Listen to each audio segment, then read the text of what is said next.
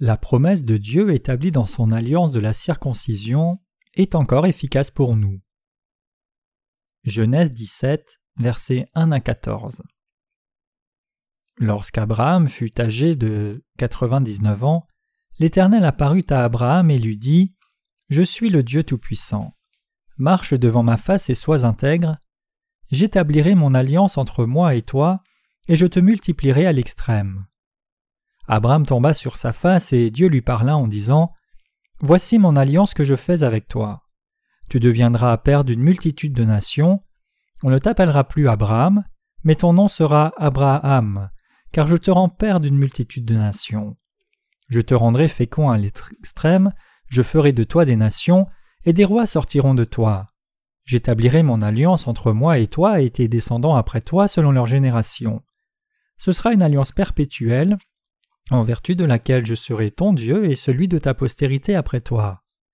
Je te donnerai, et à tes descendants après toi, le pays que tu habites comme étranger, tout le pays de Canaan, en possession perpétuelle, et je serai leur Dieu.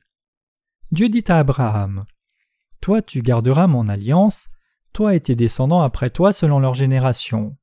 C'est ici mon alliance que vous garderez entre moi et vous, et ta postérité après toi. Tout mâle parmi vous sera circoncis.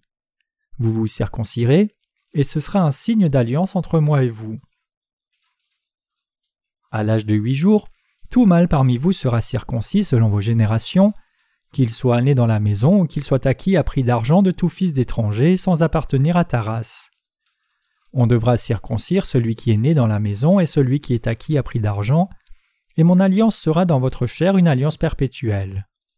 Un mâle incirconcis qui n'aura pas été circoncis dans la chair sera exterminé du milieu de son peuple, il aura violé mon alliance. Au chapitre 17 du livre de la Genèse, l'alliance de circoncision que Dieu a établie avec Abraham nous montre la circoncision spirituelle par laquelle tous les péchés sont détachés des Israélites en posant leurs mains sur la tête de leur offrande sacrificielle dans le tabernacle et en transférant ainsi leurs péchés sur elle. En d'autres termes, L'alliance que Dieu établit avec Abraham était la préfiguration de l'offrande pour le péché et l'offrande consumée. La promesse que Dieu fit à Abraham par la circoncision, selon laquelle il serait son Dieu et le Dieu de ses descendants, prophétisait avec respect pour le tabernacle que les descendants d'Abraham allaient transférer leurs péchés sur leur offrande sacrificielle en posant leurs mains sur sa tête. Nous devons aussi réaliser et croire que cela nous montre en plus que dans les temps du Nouveau Testament, Jésus prendrait tous les péchés du monde par son baptême reçu de Jean. Dieu promit à Abraham Regarde le ciel et compte les étoiles si tu peux les compter, telle sera ta postérité. Genèse 15, verset 5. Apparaissant de nouveau devant Abraham, Dieu promit une fois de plus Je te rendrai fécond à l'extrême, je ferai de toi des nations, et des rois sortiront de toi. J'établirai mon alliance entre moi et toi et tes descendants après toi selon leur génération, ce sera une alliance perpétuelle, en vertu de laquelle je serai ton Dieu et celui de ta postérité après toi. Genèse 17, versets 6 et 7. La promesse que Dieu fait à Abraham et ses descendants vient au travers de la circoncision. Cette circoncision coïncidait avec l'imposition des mains qui serait parfaite comme les Israélites allaient donner leur offrande sacrificielle à Dieu. Cela prédit aussi, pour les temps du Nouveau Testament, la rémission du péché accompli par Jésus prenant les péchés du monde par son baptême reçu par Jean. Nous devons réaliser et croire que la circoncision de l'Ancien Testament promise par Dieu à Abraham est manifestée dans le Nouveau Testament par la circoncision spirituelle et la purification du péché accomplie par le baptême de Jésus. Et cela nous dit en plus que la foi d'Abraham était aussi nécessaire aux Israélites en donnant les offrandes sacrificielles dans le tabernacle.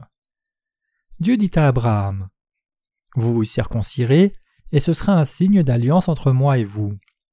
À l'âge de huit jours, tout mâle parmi vous sera circoncis selon vos générations, qu'il soit né dans la maison, qu'il soit acquis à prix d'argent de tout fils d'étranger, sans appartenir à ta race. Genèse 17, versets 11 et 12. Dieu, en d'autres termes, fit la promesse à Abraham et ses descendants à travers la circoncision. Il promit qu'il serait le Dieu d'Abraham et le Dieu de ses descendants, mais en retour Abraham et ses descendants devaient être circoncis.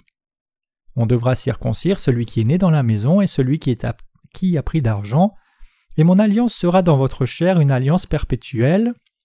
Genèse 17, verset 13.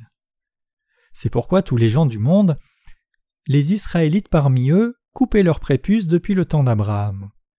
De nos jours, la circoncision est devenue beaucoup plus générale à cause de ses bénéfices pour la santé, mais en ce temps-là, seuls les mâles israélites étaient circoncis. C'était la marque de la promesse de Dieu à Abraham, et Dieu lui fit porter à lui et au peuple d'Israël ses descendants cette marque dans leur chair de l'alliance qu'il avait établie avec eux.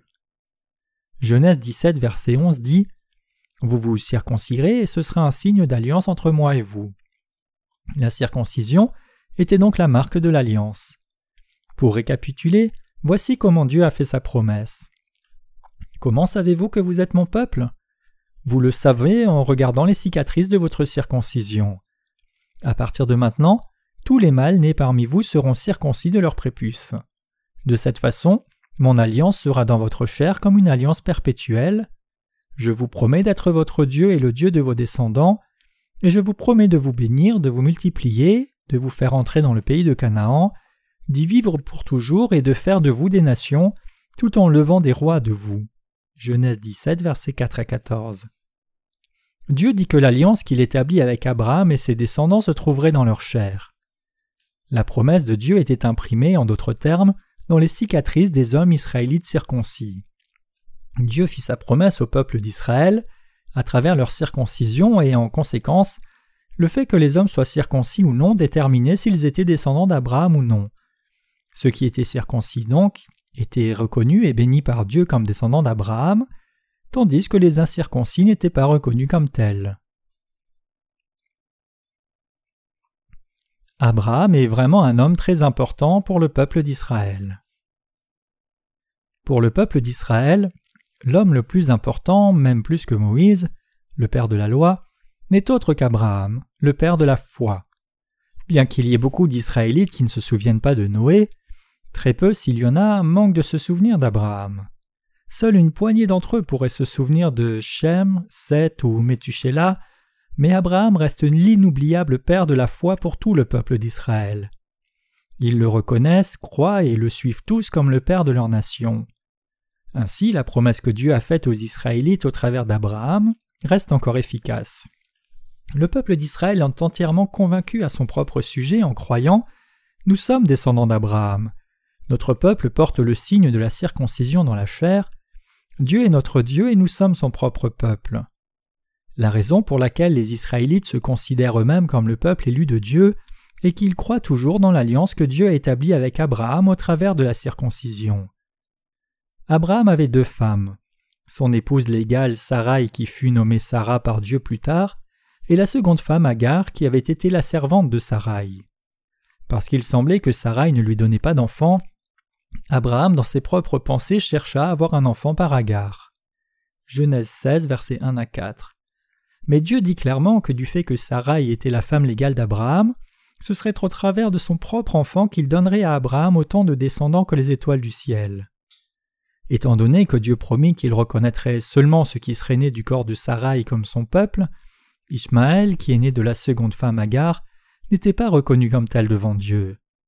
Si les peuples d'Israël n'avaient pas été circoncis, la promesse que Dieu leur a faite serait devenue inefficace.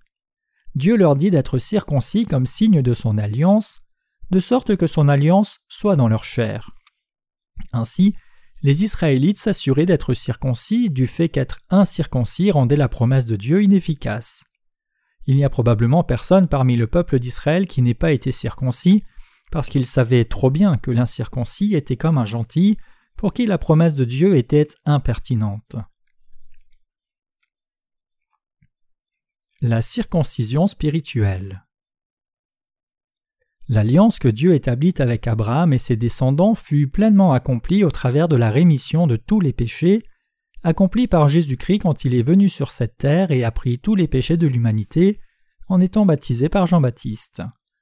Dieu dit aux Israélites de faire la porte du parvis du tabernacle et sa couverture en la tissant avec du fil bleu, pourpre et cramoisi et du fin lin retors. Exode 26, verset 31, 27, verset 16. Au travers de cette forme détaillée du tabernacle, Dieu nous a enseigné le salut venant au travers de Jésus-Christ. Ceux qui croient la vérité, disant que le Seigneur est venu sur la terre, a pris les péchés de l'humanité par son baptême reçu de Jean à l'âge de trente ans, est mort à la croix, est ressuscité des morts et nous a par là même pardonné de tous nos péchés, ceux-là sont tous les descendants d'Abraham.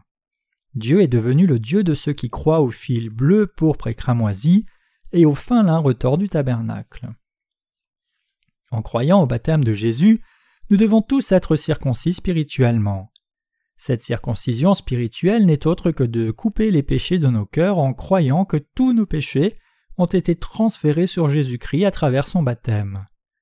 Romains 2, verset 29. Ainsi, ceux qui ont reçu la rémission du péché aujourd'hui en croyant dans l'évangile de l'eau et de l'esprit manifesté dans le fil bleu, pourpre et cramoisi et le fin lin retors, sont tous des rois dans le royaume de Dieu et ses propres enfants. Exactement comme Dieu a promis, des rois sortiront de toi, Genèse 17.6, son peuple est en effet en train de s'élever de par le monde entier. Si nous voulons devenir les enfants d'Abraham, nous devons croire au baptême que Jésus a reçu sur la terre et son sang à la croix. Ainsi, je ne peux assez insister sur l'importance qu'il y a à connaître et croire le baptême de Jésus. Jésus-Christ est le roi des rois. Il est le roi des rois qui est venu en portant une robe pourpre. Jean 19, verset 5. Jésus-Christ est le roi de l'univers et son créateur.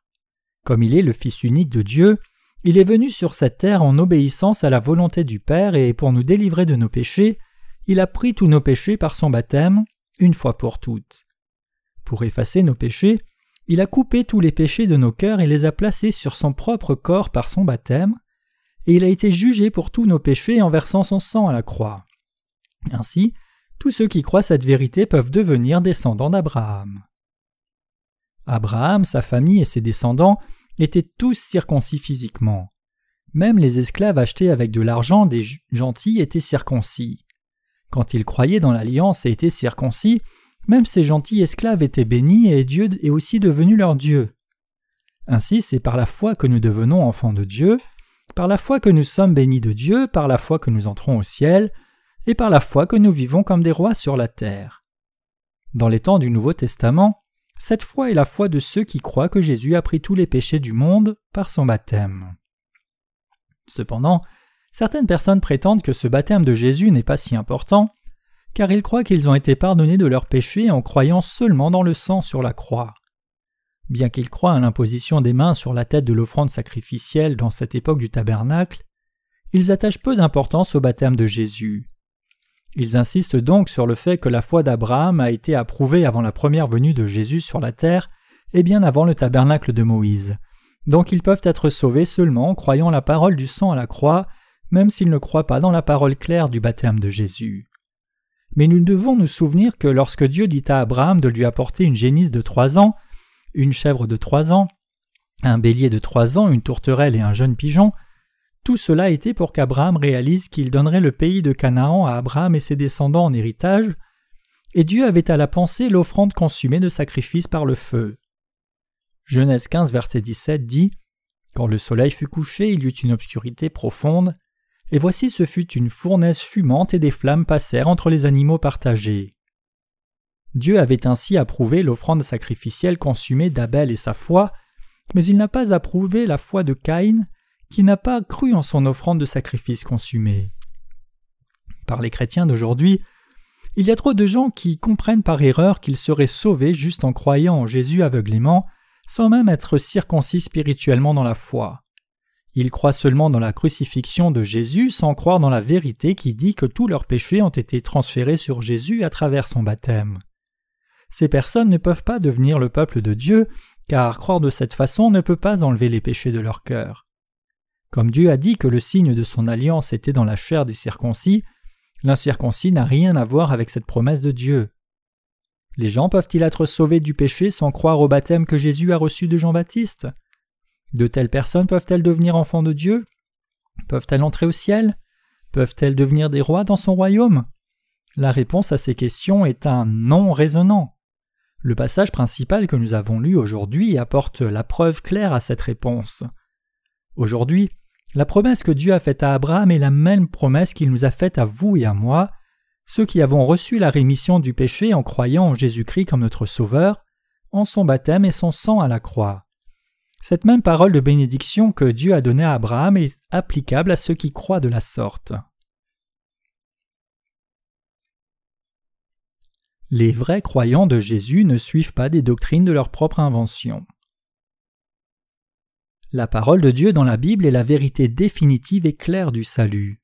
Plus nous lisons et méditons, plus elle devient définitive et claire.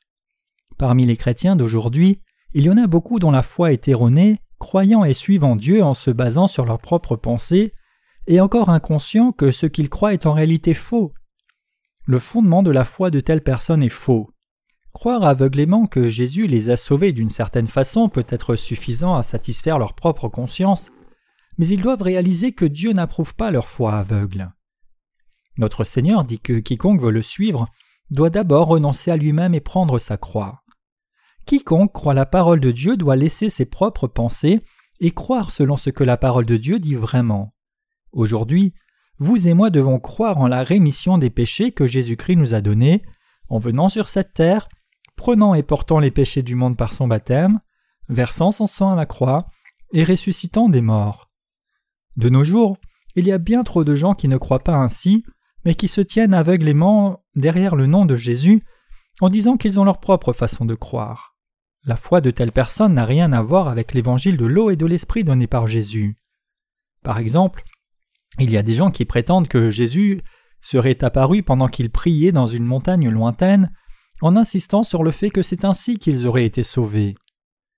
Un autre exemple, il y a ceux qui prétendent que leurs péchés ont tous disparu lorsqu'ils sont allés dans une certaine église, ont jeûné et sont restés toute la nuit dans la prière parce qu'ils agonisaient sur leurs péchés dont ils ne pouvaient venir à bout avec leur simple prière de repentance.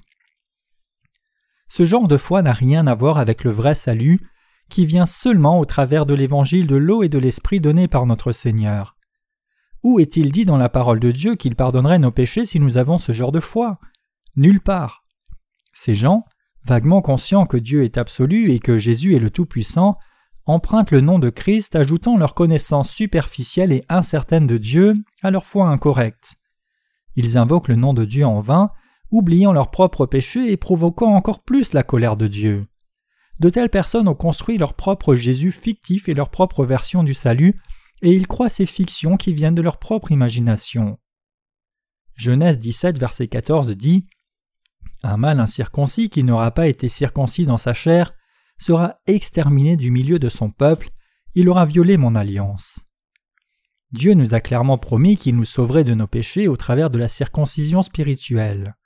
Et Dieu nous a aussi promis sans ambiguïté que seuls ceux qui sont nés de nouveau d'eau et d'esprit deviendraient ses enfants. Ainsi, ceux qui croient seulement au sang de Jésus sur la croix sans croire en son baptême ne peuvent pas devenir enfants de Dieu. De telles personnes ont trompé Dieu, car elles n'ont pas cru en l'évangile promis par Dieu et ont donc dû être retranchées du peuple de Dieu et maudites par la loi. Le fondement de la foi qui peut nous sauver de nos péchés n'est autre que l'évangile de l'eau et de l'esprit. Ce n'est que lorsque l'évangile de l'eau et de l'esprit est posé comme notre fondement que nous pouvons fermement et pleinement croire la parole de Dieu. Comment les gentils spirituels dont le cœur reste incirconcis peuvent-ils prendre la parole de Dieu dans leur cœur? Ils ne peuvent pas le faire. Parce que l'évangile de l'eau et de l'esprit nous permet d'être circoncis spirituellement, nous rendant capables de devenir enfants de Dieu, sans ce fondement définitif, la parole de Dieu ne peut pas venir à nous que par la connaissance intellectuelle. C'est pourquoi les enseignements spirituels des serviteurs nés de nouveau peuvent être incompréhensibles et disponibles uniquement pour ceux qui ont une foi de base dans l'évangile de l'eau et de l'esprit. En d'autres termes, seuls ceux qui sont nés de nouveau d'eau et d'esprit peuvent entendre et comprendre la parole de Dieu. Quand nous rencontrons des gens qui, ignorant de l'évangile de l'eau et de l'esprit, prétendent être nés de nouveau seulement à travers le sang de la croix, bien qu'ils disent qu'ils croient au même Dieu, nous avons inévitablement l'impression que nous parlons d'un Dieu complètement différent. Qui est le vrai Dieu ici? Le vrai Dieu, c'est le Dieu qui a donné sa parole de promesse à Abraham. Dieu a promis à Abraham et ses descendants mon alliance sera dans votre chair une alliance perpétuelle. Genèse 17, verset 13. Où est le signe disant que nous avons reçu la rémission de nos péchés? Il se trouve dans nos cœurs. En croyant au baptême de Jésus-Christ dans notre cœur, nous sommes devenus les enfants de Dieu, dont le cœur a reçu la circoncision spirituelle en croyant au véritable évangile. Nous sommes devenus ces enfants en croyant dans notre cœur que le Seigneur a été baptisé à cause de nos péchés pour prendre tous nos péchés, et que nous sommes devenus circoncis spirituellement. C'est par notre foi dans cette vérité que nous avons transféré tous nos péchés sur Jésus-Christ, et ensuite Jésus a porté ses péchés à la croix, a été crucifié à notre place et ressuscité des morts, et nous a sauvés comme ceci de tous nos péchés. C'est par la foi, en d'autres termes, que nous sommes devenus enfants de Dieu. C'est par la foi que nous sommes sans péché. Avons-nous alors encore du péché en nous? Bien sûr que non. Nous n'avons absolument plus de péché. Tout ceci a été accompli par la vérité vraiment merveilleuse de l'Évangile. Comment pouvons-nous, vous et moi, devenir les descendants d'Abraham? Nous sommes devenus les descendants d'Abraham parce que nous avons été circoncis spirituellement en croyant aux œuvres de Jésus manifestées dans le fil bleu, pourpre et cramoisi du tabernacle. C'est parce que nous avons cru au baptême de Jésus et son sang à la croix que nous avons été circoncis spirituellement et sommes devenus enfants de Dieu. C'est parce que nous avons cru que Jésus a pris tous nos péchés par son baptême et a été jugé pour tous nos péchés à la croix que nous avons reçu la rémission du péché. C'est ainsi que vous et moi sommes spirituellement devenus descendants d'Abraham. Ceux qui sont nés de nouveau d'eau et d'esprit doivent maintenant reconnaître qui ils sont réellement. Vous et moi, nous qui croyons en l'évangile de l'eau et de l'esprit, sommes les enfants de Dieu et son propre peuple, qui avons été circoncis spirituellement par la foi. Nous sommes les rois du royaume du millénium qui vient, et nous régnerons sur toutes les créations de Dieu et jouirons de son entière splendeur. C'est ainsi que notre salut a été changé maintenant. Les gens de ce monde savent-ils qui nous sommes réellement? Ils ne le savent pas. Mais nous sommes ceux dont le statut spirituel a changé en croyant à la parole de Dieu. Ainsi, nous pouvons maintenant nous connaître nous-mêmes clairement et sans ambiguïté. Ceux qui sont nés de nouveau par la parole de Dieu savent qui ils sont réellement. Nous sommes fondamentalement différents de ceux qui sont enclins à se proclamer eux-mêmes dans leur communauté religieuse mondaine, qui prêchent de fausses doctrines même s'ils sont complètement ignorants, et qui regardent froidement ceux qui sont nés de nouveau, le vrai peuple de Dieu. Comme le peuple d'Israël croyait être lui-même le peuple élu et regardait les descendants d'Ishmaël différemment, nous qui sommes les descendants spirituels d'Abraham avons aussi le droit de nous considérer comme le peuple élu de Dieu. Ceux d'entre nous qui croient en l'évangile de l'eau et de l'esprit sont heureusement devenus, à travers la foi, les descendants d'Abraham. Nous pouvons entrer dans le royaume des cieux par notre foi en l'évangile du fil bleu, pourpre et cramoisi, manifesté dans le tabernacle. Et exactement comme Dieu promit à Abraham qu'il rendrait ses descendants aussi nombreux que les étoiles du ciel, nous pouvons témoigner de nos yeux du réel accomplissement de son alliance envers nous. C'est la bénédiction que Dieu a répandue sur nous. Au travers de la circoncision de nos cœurs, Dieu nous a sauvés des péchés du monde, et cette circoncision de la foi est faite de fils bleus, pourpre et cramoisi, et de fins lin retors utilisés pour faire la porte du tabernacle.